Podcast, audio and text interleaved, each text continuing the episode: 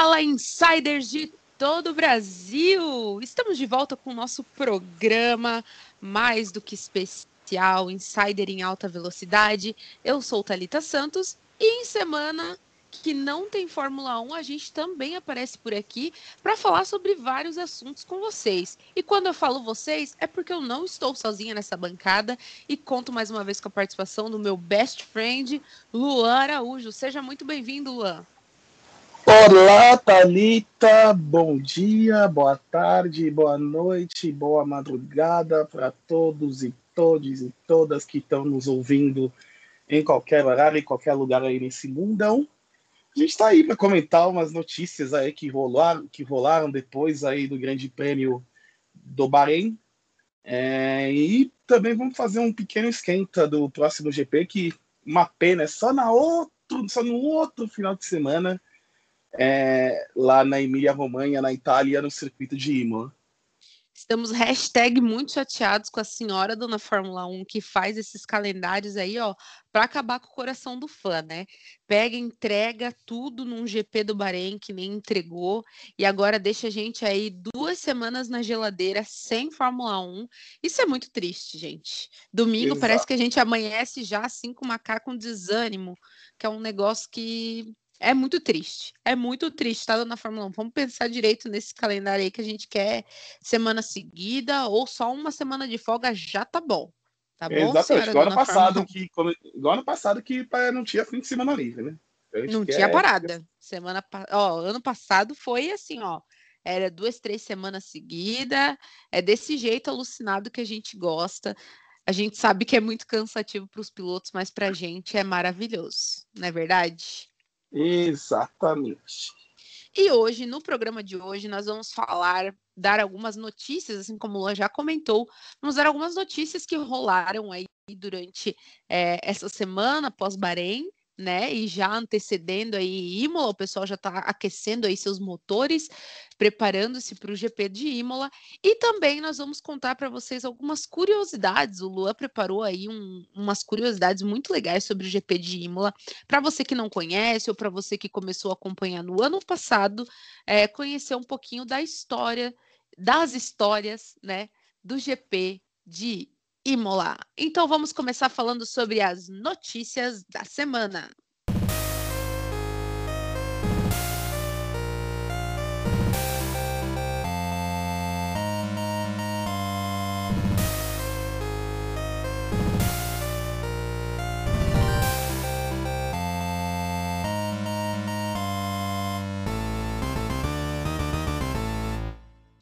Notícia de número 1. Um, Zac Brown fecha aposta com Daniel Ricardo.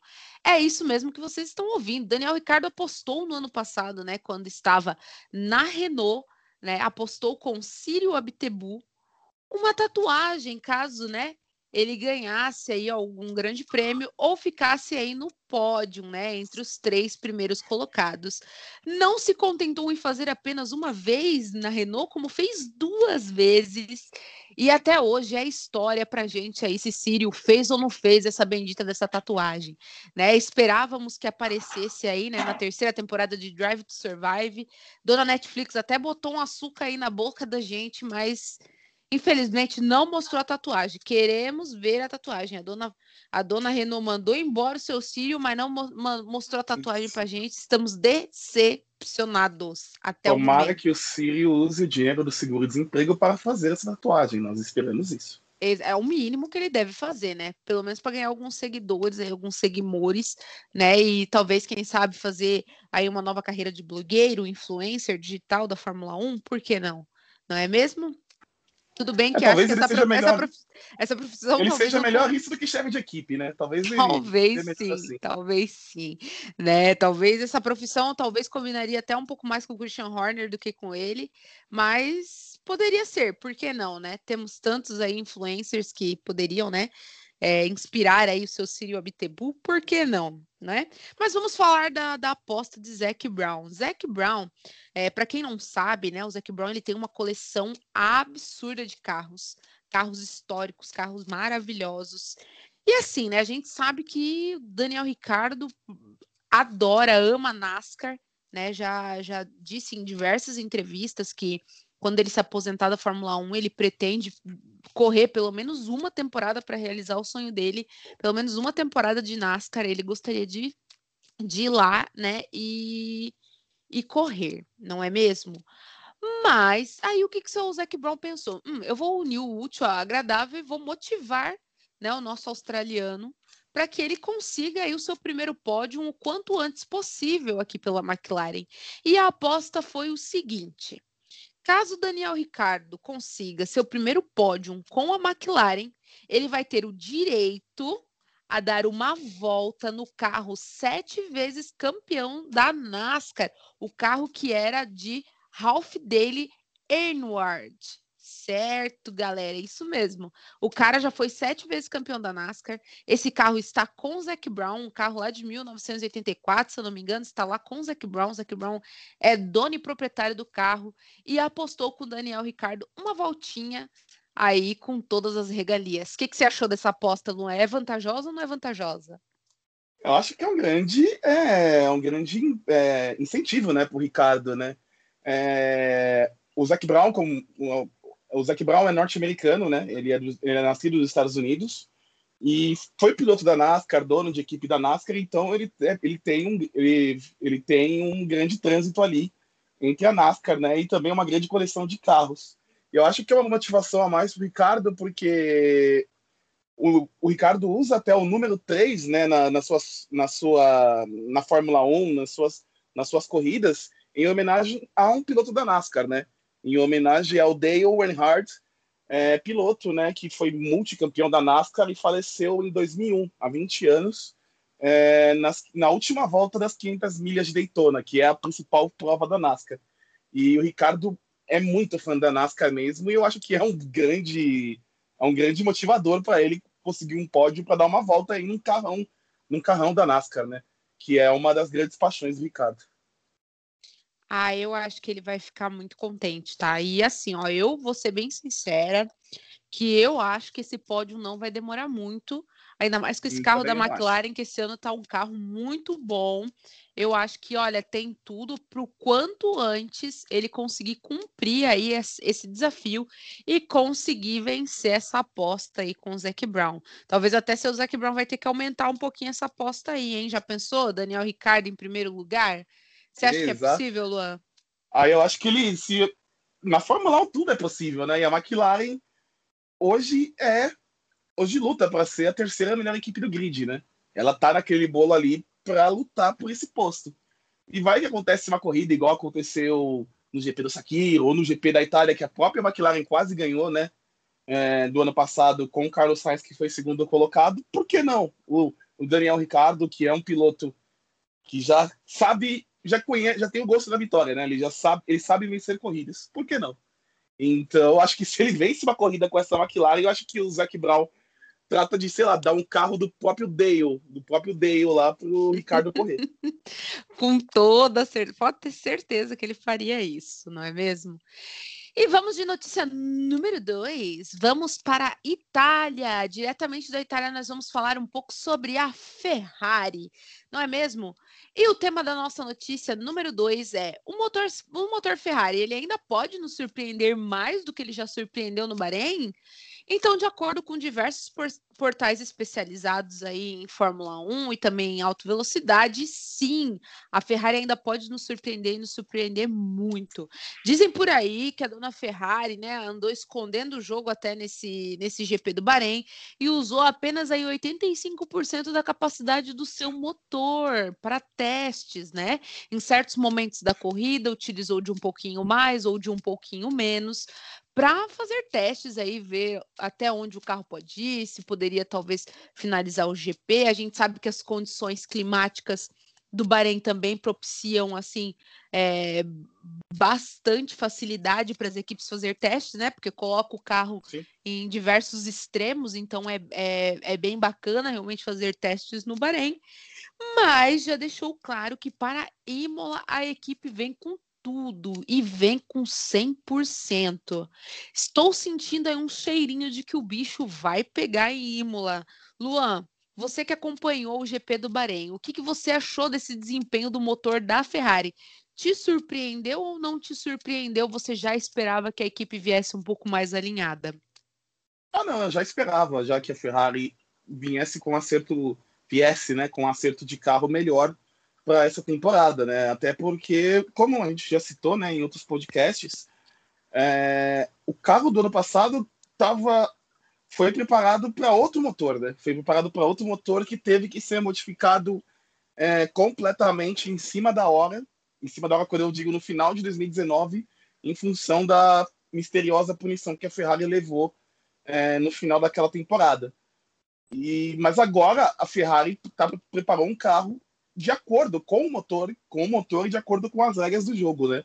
Então eu acho que essa temporada de 2021 vai ser uma temporada de muitos, de muitos testes mesmo. A Ferrari, eu não acho que a Ferrari vai lutar por muitas vitórias, talvez consiga, é, por realmente por, por realmente não ter usado toda a capacidade do, do motor na primeira corrida, talvez consiga, mas não é a favorita. Mas eu acho que esse ano vai servir muito de acerto para o próximo ano, onde teremos mudanças profundas. E eu acho que a Ferrari pensa muito nisso, principalmente pela, pela escolha da dupla de pilotos, dois pilotos jovens, dois pilotos que eu acho que têm vontade também de, de aprender mais sobre o carro e tudo mais. Então eu acho que esse ano vai ser um ano, bom ano de aprendizado para a Ferrari. Eu não sei se a Ferrari vai para vai as cabeças já esse ano, mas eu acho que a perspectiva para a partir do ano que vem é muito boa assim para a equipe italiana. É, pode até não ganhar, mas vai incomodar, né? Ela vai cutucar a galera ali do Centrão, Dona McLaren, né? Dona Alpine, é, entre Alpine, na verdade, né? Não é, não é Alpine, é Alpine. é Alpine. Alpine. Estou tentando aprender corretamente como fala. Alpine, não é mesmo? Então, vai incomodar essa galera aí que tá aí brigando aí por, por terceiro lugar, por quarto lugar né? E quem sabe aí vamos ver em Imola como vem esse motor Ferrari.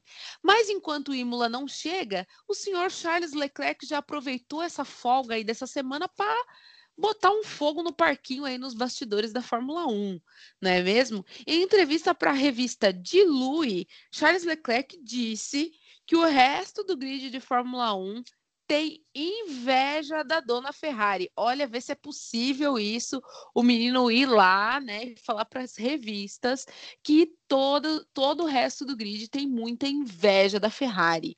Agora, o porquê dessa inveja? Ele deixou bem claro na entrevista e disse o seguinte: Eu sei o que as outras equipes nunca terão e só nós temos. Os tifosi, milhares de fãs em todo o mundo e a paixão que a Ferrari cria.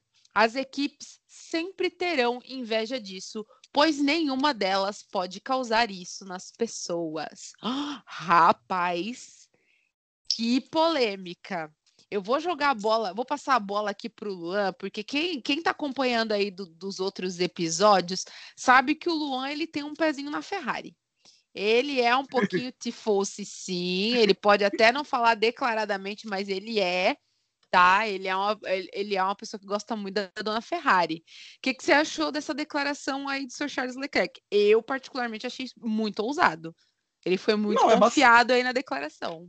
É um pouco ousada, mas tem seu fundo de verdade. A Ferrari é a equipe que causa o fascínio, é a equipe que é aquele carro vermelho, é aquele carro inconfundível, é aquele carro multicampeão, muito vitorioso também, e que tem uma torcida muito grande. Não dá para falar que a Ferrari não tem a maior torcida de uma equipe de automobilismo e talvez uma das maiores torcidas de equipes esportivas em geral. Isso não dá para falar, não dá para não falar, né? É, mas todo esse fascínio da Ferrari vai até a página 2 quando a gente olha é, o caso, por exemplo, de dois pilotos que estão na história da Fórmula 1. Eu posso falar, por exemplo, do Ayrton Senna, que vai, é um piloto que tinha o sonho de correr na Ferrari antes de ter morrido. Mas dois pilotos não fizeram, não fazem muita questão da Ferrari, dois pilotos que estão na história é, o Juan Manuel Fangio, que foi o primeiro grande piloto da Fórmula 1, ele deu de ombros a Ferrari. Ele correu um ano pela Ferrari e foi campeão. E depois e falou, e ele não gostou do tratamento que a equipe deu para ele e para os outros pilotos e falou: não vou ficar aqui. Ele foi lá, correu um Tchau, ano, foi campeão, abraço, e, no outro, fui. e no outro ano estava na Maserati. É, e ele já tinha sido campeão anteriormente pela Mercedes, a flecha de prata. E o próprio Lewis Hamilton, que hoje é um heptacampeão mundial, talvez tenha um sonho de dirigir a Ferrari, mas nunca fez tanta questão disso. ganhou eu todos os mundiais. Eu, eu, acho que o Lewis Hamilton é caguei para Ferrari. Sinceramente, Exato. eu acho que ele é uma pessoa que ele não tá nem aí pra Ferrari, assim. Já, já, fui sete vezes campeão pela Mercedes mesmo, é o carro é e esse. Não, e não dá para negar a importância desses caras na Fórmula 1. O Fangio deu de ombros, correu um ano, foi campeão, mas não gostou do jeito, deu de ombros. E a Ferrari já tinha se fosse na época, porque já era a Ferrari, já era a mítica Ferrari. E, e tem outros pilotos. É assim, a Ferrari é a maior equipe da Fórmula 1.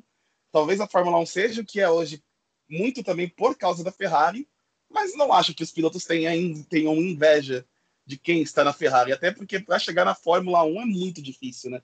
É, são 20 pilotos muito bons mesmo, muito, bom, muito bons mesmo, já para chegar ali. E só de estar ali, eu acho que já é, já é um, um júbilo, né? Lógico, correr pela Ferrari, ó, você correu pela Ferrari, nossa, é um algo a mais no seu currículo, mas não acho que seja motivo de inveja.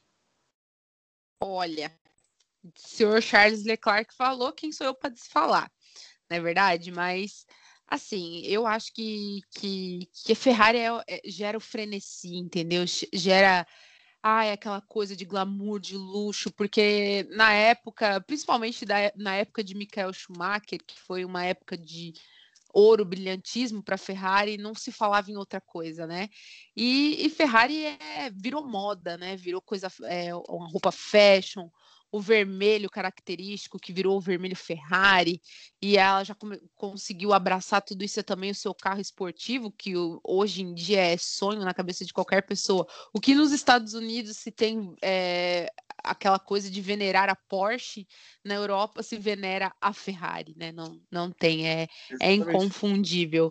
Então, é de se pensar sim de que tem inveja sim, porém, deu uma exageradinha aí, né, seu Leclerc? Deu uma exageradinha, que hoje. A gente também tem, tem outras equipes no grid que são muito boas também e que vem aí abraçando uma quantidade exacerbante de fãs não é mesmo? Então, seguindo aqui nas nossas notícias, aproveitando que a gente está falando de Ferrari, vamos falar de um ex-Ferrari. A nossa notícia número 3, ela tem a ver com Sebastian Vettel, ex-Ferrari. Sebastian Vettel que essa semana tiraram o abençoado para Cristo, né? Muitas é, personalidades da mídia da Fórmula 1 estão aí nos bastidores falando sobre Sebastian Vettel. Tivemos declarações, por exemplo, de Nelson Piquet falando sobre Sebastian Vettel, né? O Piquet que está até, o Piquet até que merece um programa. Vamos fazer um programa tá especial Lua, do do Piquet, porque o Piquet ele tá afiadíssimo. Ele tá aí, Eu né? Que, não, falar de Nelson Piquet, Nelson Piquet é um personagem fascinante. Acho que é um dos mais fascinantes. Acho que daria um programaço, acho. O sogrão, do, o sogrão do, do Verstappen tá que tá. O sogrão do Verstappen. Acho que dá para falar falar uma, duas horas de Nelson Piquet, porque a língua dele não é de hoje que é afiada, né? Além da direção dos melhores pilotos da história, mas não é de hoje. Rapaz, vamos, fazer, é vamos fazer um top 10 de, de polêmicas de Nelson Piquet. Meu Deus, acho que vai faltar espaço no top 10, vai ter que fazer um top 20. Porque assim, ó, ele tá ousadíssimo, ousadíssimo. Então, o seu Nelson Piquet já saiu por aí, né, falando é, do desempenho de Verstappen, ah, do Verstappen, oh meu Deus, do Sebastian Vettel, de que o Sebastian Vettel tá dando muita bola para pressão e que não tá se concentrando direito. Isso não é de agora, é da época da Ferrari também, que ele poderia ter feito um bom trabalho também. E fez diversas declarações polêmicas, mas não foi só ele, não. Tivemos duas personalidades fortíssimas aí da Fórmula 1 que também deram declarações um pouco polêmicas aí sobre o Sebastian Vettel, não é mesmo? O primeiro deles foi Ralf Schumacher, né, que foi a mídia aí para falar que o Vettel o Vettel ele precisa pisar no acelerador e ser mais rápido que o companheiro Lance Stroll, porque ele tem que ser exemplo para o Lance Stroll e não correr atrás dele.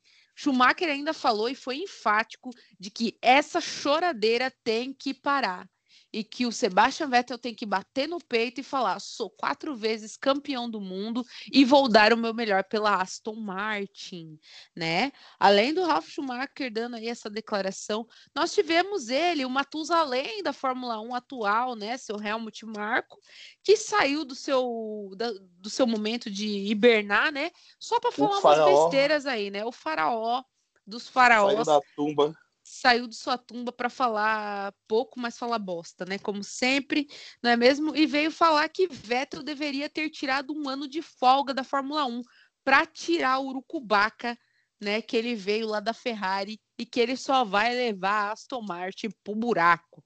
O velho não tem limite nessa língua dele. Mas vou aproveitar essa deixa para perguntar para o Luan. Luan, você acha que o Vettel ele foi tão mal assim? Ou isso, essa a, a responsabilidade pela posição, né? Ele ficou em 15 no, no Grande Prêmio do Bahrein. A responsabilidade a gente pode jogar um pouquinho aí também para os engenheiros que não conseguiram talvez ajustar o carro, é, problemas de chassi, entre outras questões aí que envolvem esse carro da Aston Martin. Eu acho que foi uma soma de fatores. Eu não acho que a culpa tenha sido completa do Vettel. É, foi um, um, período no Bahrein, além dos testes, e, a, e, o final de semana de corrida muito difícil, né? Foi um final de semana muito difícil, onde os acertos, onde o carro que vai, o carro, o carro é um pouco parecido com o do ano passado, quando ainda era, era Racing Point, era. E isso talvez tenha ajudado um pouco mais o Lance Stroll, que correu uma, correu uma temporada inteira com aquele carro. Mas eu, não, mas eu acho, eu acho sim que o Vettel precisa dar uma, uma virada, né? Ele precisa realmente tirar um pouco desse, dessa ferrugem que ele ganhou nesses últimos, principalmente nos últimos dois anos de Ferrari, para que ter a resposta em Imola. A gente vai ver agora no segundo, no segundo Grande Prêmio é se o problema realmente era o Vettel ou se, ou se realmente o carro está com problema de acerto, está com problemas no chassi, está com problema tá com problema na raça, tá com problema na traseira, e, e eu, você, você vê até a última ultrapassagem é, do GP do Bahrein, que foi do Tsunoda sobre o Lance Stroll, lógico, foi, foi linda a ultrapassagem do Tsunoda, mas o carro na, da, da Aston Martin na reta passou, não, não, não teve nem, não teve nem, é, não teve nem conversa. O, carro, o motor Honda e a AlphaTauri passou o carro da, da Aston Martin facilmente. Mas eu acho que como é nova equipe, é uma coisa nova, eu acho que tem que dar um tempinho pro Vettel. Vamos ver, vamos ver mais umas duas, três corridas, para que depois, é... depois aí dá para tomar alguma, dá para ter alguma decisão, não decisão, né? Algum veredito de como tá esse começo do Vettel na Aston Martin. Por isso que eu acho que essas frases, principalmente do, do Ralf Schumacher, que também não era um grande piloto também, ele só ganhou algumas corridas ali quando tinha um carro bom é, muito bom, né? Lá BMW, quando a Williams tinha motores BMW. É, o Vettel sabe o, a capacidade dele. O Vettel sabe a capacidade dele. O Vettel quase ganhou campeonatos mundiais com a Ferrari. Ele poderia ter ganho perfeitamente em 2018 se não fosse aquela quebra na Alemanha lá que foi cruel demais com ele. Que ali o Hamilton começou a virar o campeonato. É, mas eu acho que tem que dar um voto de confiança. É nova equipe, novos ares. Talvez não seja tão simples assim. É, eu também acho que não. Eu acho que tem muita coisa nesse carro da Aston Martin que tem que ser regulada, que tem que ser muito bem pensada, novamente testada. Tem muita coisa fora do esquadro aí, né? A gente sabe porque a dona Mercedes também está tendo problemas, né? Principalmente aí com a estrutura do carro, que está um pouquinho mais baixo do que o normal. Mas a gente sabe, a gente até comentou aqui em off, né, Lua, que a Mercedes ela tem dinheiro para investir em melhoria. Né, dona Aston Martin, a gente já não sabe se tem tanto dinheiro assim para resolver de uma forma um pouco mais rápida né, esses problemas aí com o carro. Mas a responsabilidade realmente não pode ficar só nos ombros do Sebastian Vettel, ela tem que ser dividida né, com a equipe com certeza. Mas eu acredito sim que o Vettel vai virar o jogo e que vai ter uma temporada pelo menos um pouco mais regular, não é mesmo? E é isso que a gente espera dele né? E para fechar as nossas notícias, vamos falar de ranço? Que isso é um negócio que a gente gosta de comentar muito, a gente tem que falar sobre uhum. ranço. E quando a gente fala de ranço, a gente fala de quem? Dele, nosso querido faraó, né, da Fórmula 1, seu Helmut Marko, porque é logicamente que ele não ia sair do sono de beleza dele, né, para só falar do Vettel, para só falar, jogar umas coisinhas no ar. Ele tinha que aproveitar o tempo dele para criticar a pessoa que ele mais gosta de criticar, que é quem? Pierre Gasly não é mesmo? E seu Helmut Marko foi aí dar entrevistas para criticar novamente o Gasly e dessa vez falar sobre o desempenho, né, do Gasly aí com a AlphaTauri. Em entrevista aí para o jornalista Christian Immervoll, é, da, da Formel 1.de, um site muito bem conceituado que fala sobre, sobre Fórmula 1 lá fora do país, Helmut ele deixou claro o ranço que ele tem do menino Gasly em algumas declarações, questionando realmente o talento né, de Pierre Gasly comparando ele com ninguém mais, ninguém menos do que Max Verstappen, né? Então ele deixou bem claro e disse o seguinte: Max certamente teria ganho dois ou três décimos a mais, a, a, menos, na verdade, né? A menos na classificação em comparação com o tempo de Gasly, mas certamente não terminaria, não terminaria na pole com este carro da AlphaTauri. Ou seja, ele disse basicamente, resumindo a entrevista, de que o Pierre Gasly não tem né, o, o borogodó todo aí para dirigir os carros e que se o Pierre Gasly fosse o Max Verstappen dirigiria melhor a AlphaTauri, não é mesmo? E ainda aproveitou, né, o, o entrevistador aproveitou para perguntar um pouquinho sobre o desempenho do Yuki Tsunoda e ele disse o seguinte: com Yuki, temos um diamante bruto incrível, não podemos queimá-lo. Vamos estudar o seu progresso e em seguida tomaremos decisões oportunas. A maneira como ele conduz o carro é fantástica. Ele é também uma pessoa carismática e estamos muito felizes por tê-lo. Questionado sobre se Tsunoda seria um bom candidato, um, um viável candidato para substituir aí o Sérgio Pérez no futuro, Helmut Marko simplesmente disse a palavra veremos. E aí, Lua, o que dizer do senhor Helmut Marko, que criticou bonito aí o Pierre Gasly, né? Deixou claro que, né, Gaslyzão velho não tem, não tem gatilho aí, né, na, na sua arminha para continuar ou para ir novamente para dona Red Bull ou até mesmo para pilotar a AlphaTauri. Achei pesado. É, o Helmut Marko é aquele cara que aparece pouco, né? Ele é o chefe ali da, do desenvolvimento ali da, da Red Bull e da AlphaTauri. É, da Red Bull, né? Do grupo Red Bull, né? Desde, o, desde a academia de jovens pilotos, passando pelos pilotos que hoje estão na Fórmula 3, na Fórmula 2, em outras categorias no mundo e também na Fórmula 1. É, ele é um cara que não, ele é conhecido por não ter muita paciência com jovens quando eles, eles estão no, no estágio mais alto, né? Que ser que seria, no caso, a equipe Red Bull. É, e o Gasly foi realmente mal no, no, no, período que esteve, que foi metade de uma temporada. É, ele foi um piloto que teve menos tempo ali junto com o Daniel Kvyat, que realmente não era um grande piloto, não é um grande piloto assim para a Fórmula 1. Mas é, o Gasly é um piloto rápido e eu acho que essa declaração tem um, um quê de ciúme, porque eu acho que o Gasly, hum, hum, o Gasly não vai ficar é, na asa da Red Bull depois do final desse ano. Então, ele, o Gasly vai para outra equipe, provavelmente, ele vai para uma equipe que possi ou possibilite conquistar mais pontos, mais vitórias, porque ele ganhou uma corrida com, com a AlphaTauri, coisa que, por exemplo, o Max Verstappen não conseguiu, né? Verstappen conseguiu só com o carro principal da Red Bull. É, eu acho que isso tem um quê de ciúme. É, porque o Gasly provavelmente ele não vai ficar na Red Bull e vai conseguir um assento na, no grupo Red Bull e vai conseguir um assento que condiza com o talento dele, que é um talento bom. Que o, o Gasly é um ótimo piloto, é um dos mais promissores aí dessa nova geração e vai ainda dar o que falar por muito tempo. E lógico, né? Ele vai falar bem da joia eh, do principal dele, né? Que é o Max Verstappen, que é o piloto que ele e o Christian Horner adulam há pelo menos quatro anos. Do cristal intocável. Exatamente. E também no Tsunoda, é, por duas questões, né? Uma, porque ele realmente é muito, muito rápido, né? Ele é muito rápido. Ele não errou na primeira corrida, é uma coisa rara, assim, para um piloto jovem. E, lógico, ele vai ter seus erros durante a temporada, isso acontece, ele tem só 20 anos, mas ele realmente é uma joia, ele é um piloto muito bom, que pode evoluir muito. E tem o fator Honda, né? Que a Honda eles vão precisar doar bastante a Honda esse ano para a Honda entregar tudo para eles até o fim do ano, né? E como a gente sabe da relação do Tsunoda com a Honda, é lógico, é um piloto japonês, é um piloto trazido para a academia da Red Bull pela Honda, então a gente sabe, né, que tem que fazer aquela aquele meio campo legal ali, adular bastante japonês mesmo, para que a Honda até o final do ano entregue tudo o que tiver para a Red Bull desenvolver o seu motor aí nos próximos anos. Exatamente. Como já diria minha amiga Bianca, aliás, eu vou aproveitar para deixar aqui, ó, um beijão para minha, minha amiga Bianca Mês, que é muito fã, fã alucinadíssima do Pierre Gasly.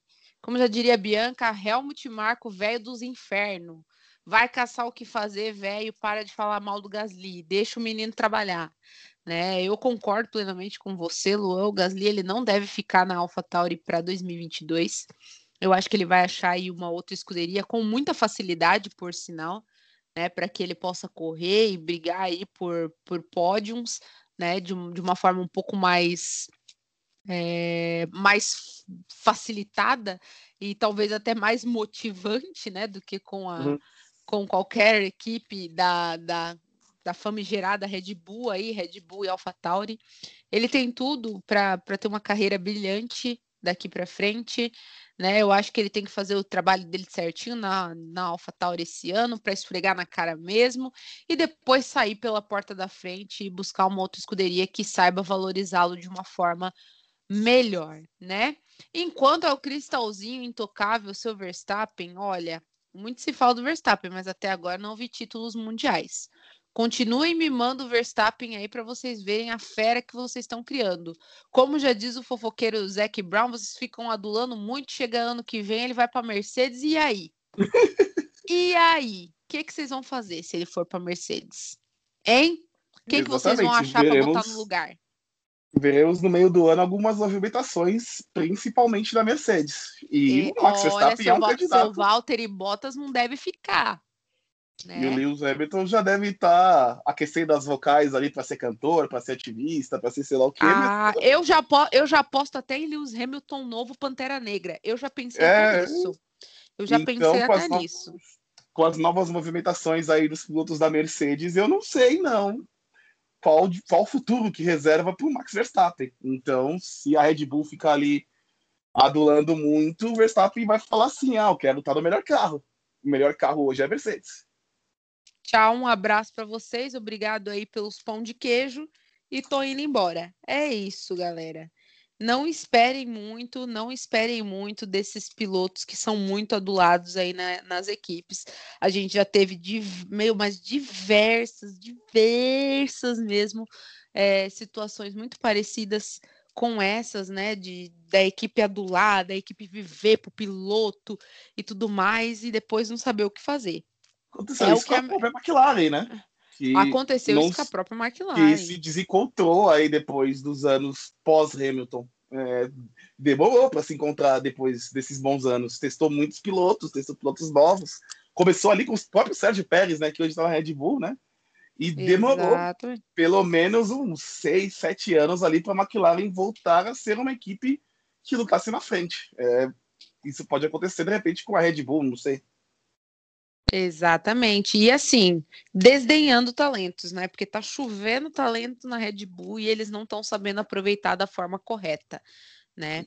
Então, olha, dona Red Bull, abre teu olho aí, abre teu olho, começa aí a olhar de uma forma um pouquinho diferente, deixa o seu Verstappen se virar sozinho e foco no objetivo. Se vocês querem ser campeão aí dos construtores, vocês têm que pensar um pouco mais em equipe, parar de pensar individual porque não tá dando certo. Não está dando certo. Certo, galera? Essas foram as notícias da semana aí dos bastidores da Fórmula 1. A gente traz um novo programa para vocês de notícias na semana que vem. Se você tem alguma notícia especial que gostaria que a gente comentasse aqui, é só você ir lá nas nossas redes sociais, no InsiderF1BR, e deixe lá, poste lá, né? Ou nos marque também, pode nos marcar nas notícias que vocês gostariam que nós comentássemos, certo, galera? E agora vamos trocar de assunto, vamos falar dele, tão esperado, tão sonhado sonhado por nós, fãs de Fórmula 1, o GP de Imola, que está chegando aí no próximo dia 16, 17 e 18 de abril. Teremos aí o nosso GP de Imola, onde essa segunda etapa já foi anunciado aí pela, por toda a equipe de organização da Fórmula 1, que vai acontecer é, em condições de portões fechados, né? Então a gente sabe que GP na Itália, os tifosse, assim como é, comentou o nosso saudosíssimo Charles Leclerc, os tifosse, infelizmente, não vão poder entrar, não vão poder assistir, assim como foi no GP do Bahrein, né? No GP do Bahrein a gente teve aí uma permissão para que alguns fãs participassem, assistissem a corrida é, presencialmente, né? E esses fãs deveriam estar vacinados contra a Covid-19 ou já terem se recuperado do, do vírus, né? Caso já tenham sido infectados anteriormente, tinham que comprovar isso para poder participar aí do GP do Bahrein. Em Imola, a gente sabe que a situação da Itália já não é a mesma situação que lá nas Arábias, então, né, resolveram realmente que o GP será de portas fechadas, né? O que é extremamente seguro. E está certa aí a dona Fórmula 1 é, de, de analisar GP a GP as situações para que realmente não leve aí a vida de várias pessoas em risco, certo?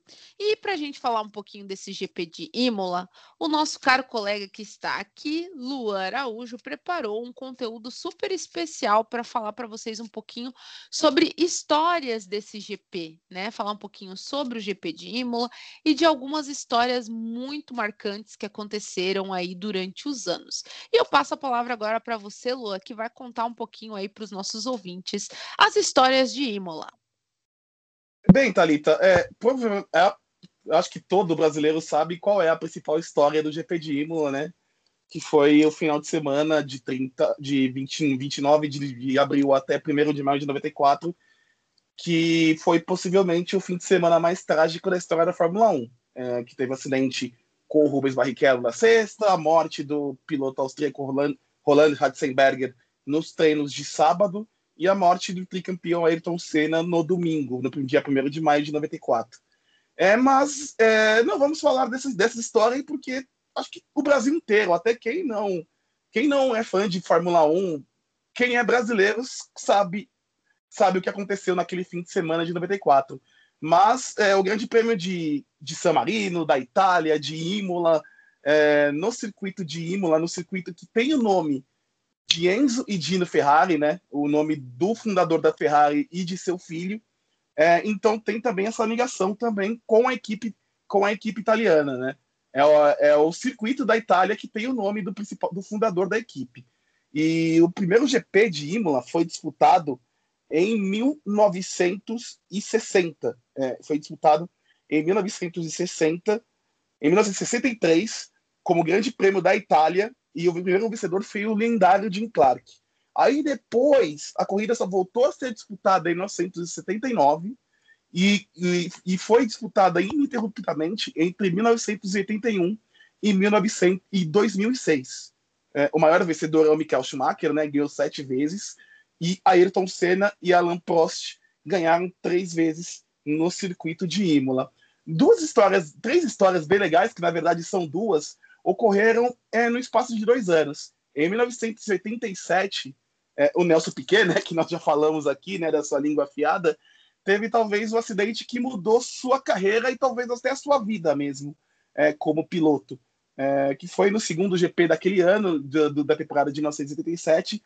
Nos primeiros treinos livres, ele bateu muito forte na curva Tamborello, que, que é a famosa curva onde, onde o Ayrton Senna acabou perdendo a vida ele teve um sério problema de concussão. Ele não disputou o GP de San Marino, né, que como era o nome né, do GP na época, até porque, mas não, ele, a pista não fica em San Marino, mas fica na região da Emília Romana, que circula ali o, o pequeno estado, o pequeno país que fica encravado na Itália, né? E o Nelson Piquet, ele bateu muito forte, não disputou a corrida e depois teve sérios problemas de visão. Durante toda a temporada de 37, é, ele teve sérios problemas de visão, de profundidade, e isso acabou afetando o desempenho dele na temporada, mas que não, acabou, não afetou tanto ao ponto de impedir o título de, o título de, campe, de tricampeão do mundo que ele conquistou em 87. Ou seja, ele teve um acidente muito grave, ele teve sequelas, e tem sequelas até hoje, ele comenta, mas essas sequelas não impediram ele de conquistar o título é, em 87 numa disputa muito forte com seu contra o seu companheiro de, de equipe Williams, o Nigel Mansell. E ele acabou ganhando o campeonato, mesmo com todo esse problema causado pelo acidente em 1977 na curva Tamborello. Outra história bem legal ocorreu dois anos depois, em 89. É, na mesma Tamborello, o piloto austríaco Gerhard Berger, um dos, um dos grandes amigos do Ayrton Senna no grid de Fórmula 1, na época o Berger corria pela Ferrari, é, ele também bateu na Tamborello. Ele bateu muito forte e a corrida já tinha tido sua largada e acabou dando bandeira vermelha e causando uma relargada. A principal questão é, Ayrton Senna e Alan Prost tiveram, apesar de, da rivalidade dentro da pista, tiveram um, bom, tiveram um ano de boa relação em 1988, ano do primeiro título do Senna. É, mas essa corrida de San Marino em 89 acabou causando, iniciando a rivalidade entre os dois, por esse motivo, pelo, pelo, pela, pelo motivo iniciado na, na batida do Gerhard Berger. O que aconteceu? É, eles tinham um acordo de não de um acordo de cavaleiros de não lutarem por posição, claro, se um tivesse em primeiro, segundo ou na mesma fila, é, se, se tivesse na primeira curva. Isso na largada. Isso passou a largada, eles poderiam lutar por posição normalmente. O que aconteceu? Teve a largada, o Prost era o pole e o Senna era o segundo. E aí o Prost manteve a posição na primeira largada. Quando teve a segunda largada, o Senna passa o Prost na primeira curva. E aí o Senna passa o Prost, o Senna vence a corrida e acontece uma briga homérica depois do pódio é, do GP de San Marino. E aí que começa talvez a rivalidade mais, é, digamos, é, sectária da Fórmula 1, né? Que é Senna e Prost. E os dois se os dois começaram a se odiar, começaram a trocar ofensas mútuas, que resultaram também na batida é, do GP do Japão de 39 onde o Prost deixa o carro para o Senna bater em cima dele, o Senna sai, o Prost sai da corrida, o Senna passa por fora, cruza a linha de chegada primeiro, o Prost protesta e tira o título do Senna, o Prost ganha o título, é, que causa a saída do Prost da McLaren por causa do clima, o Prost sai da McLaren e vai para a Ferrari, no ano seguinte, no mesmo GP do Japão, dessa vez com o Senna na frente do campeonato, o Senna não não dá não dá espaço para o Prost, deixa o Prost bater já na primeira volta, então, essa rivalidade Senna e Prost acabou sendo causada por um acidente na curva onde acabou a vida do Senna cinco anos depois. Então, esses casos da Tamburello 87 e 39 ficaram muito marcados é, na história da Fórmula 1. Hoje a Tamburello é uma chicane, né? Depois do acidente que teve, que, que, que vitimou o Ayrton Senna, hoje a Tamburello é uma chicane, a curva Villeneuve, onde o Ratzenberger bateu a 300 km por hora, também é uma chicane de menor velocidade. Então, é um circuito muito técnico, o circuito de Imola, é, e, e, que era muito mais veloz do que hoje, mas por esses acidentes que acabaram sendo fatais, é, principalmente na curva Tamborello, que é tema também desses assuntos de 87 e 89, é uma pista hoje bem mais segura do que antigamente. Caraca! Nosso querido Luan também é enciclopédia, rapaz. Só só história baita, baita mesmo. É, é um circuito muito tradicional, né? É um circuito que inspira história. Todas as pessoas que tiveram a oportunidade de estar em Imola é, dizem que parece que os deuses da Fórmula 1 eles andam né, em volta de Imola, né? É, eu acho até por questão da gente ter tantas, tantos pilotos que, que acabamos perdendo aí, né? É, em Imola é um lugar extremamente abençoado ou talvez até amaldiçoado da Fórmula 1. Não é? Não sei qual é a sua opinião, Luan. Você acha que é abençoado ou amaldiçoado? É, Para nós é brasileiros, a, gente, a gente tem essa, essa mágoa né, no peito guardada. É uma pista que sempre vai ter uma marca, né? É uma pista que sempre vai ter uma marca, porque uma lenda do esporte acabou se fundo ali, né? uma lenda do esporte acabou perdendo a vida ali. E é uma pista que é uma pista ótima, uma pista muito é uma pista muito boa que eu gostei muito de ter voltado para o calendário. Tava sem corrida desde 2006, né? Por exemplo, o Lewis Hamilton nunca tinha corrido em Imola, né? É, isso é uma coisa até engraçada. Ele correu, lógico, pela GP2, onde ele até foi campeão, né, no seu primeiro ano, mas pela Fórmula na Fórmula 1 ele nunca tinha corrido em Imola. Então, eu imagino que quando ele correu o ano passado em Imola, ele que é um grande fã do Ayrton Senna, deve ter sentido algo a mais ali, algo bem diferente. Então é uma pista que não dá para ficar muito, não dá para ficar indiferente. É uma pista muito boa que eu gostei muito de ter votado pro pro, pro calendário da Fórmula 1 e que traz essas histórias, né? Traz essas histórias, principalmente aquele lugar que hoje não é mais uma curva, como o Galvão Bueno gostava de chamar, né?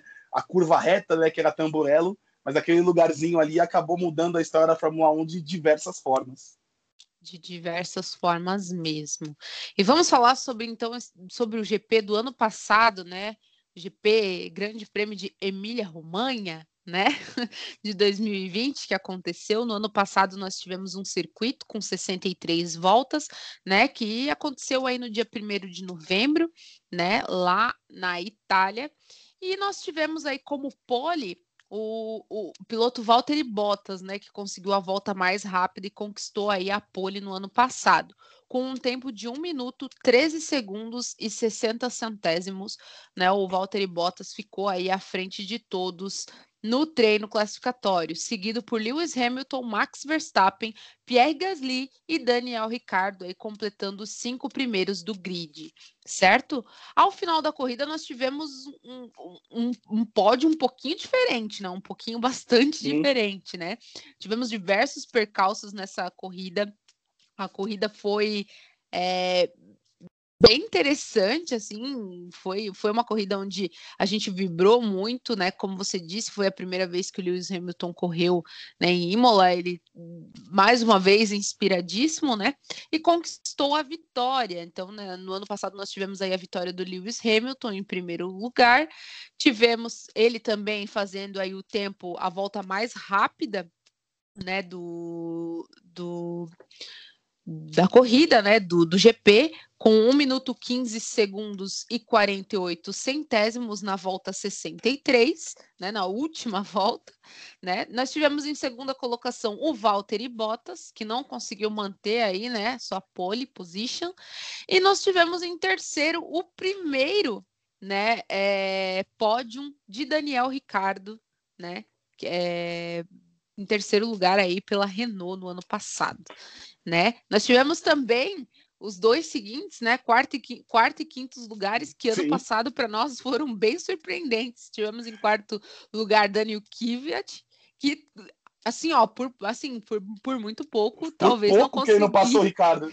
Por não, pouco ele não passou Por Ricardo. alguns momentos eu achei que ele fosse passar, tá? E eu, eu ia vibrar muito. Lógico que eu queria que o, que o Ricardo conseguisse o pódio, né? Conseguisse seu objetivo. Eu gosto demais do Daniel Ricardo, mas seria assim. Foi menos de um segundo, se não me engano. Foi, foi, foi bem, foi bem pouca diferença. Foram dois segundos de diferença, 2,11 de diferença. Então, assim, ó, foi bem pouca coisa mesmo. E nós tivemos em quinta colocação Charles Leclerc com a Ferrari, né? Então, chegando em quinta colocação aí completando os cinco primeiros.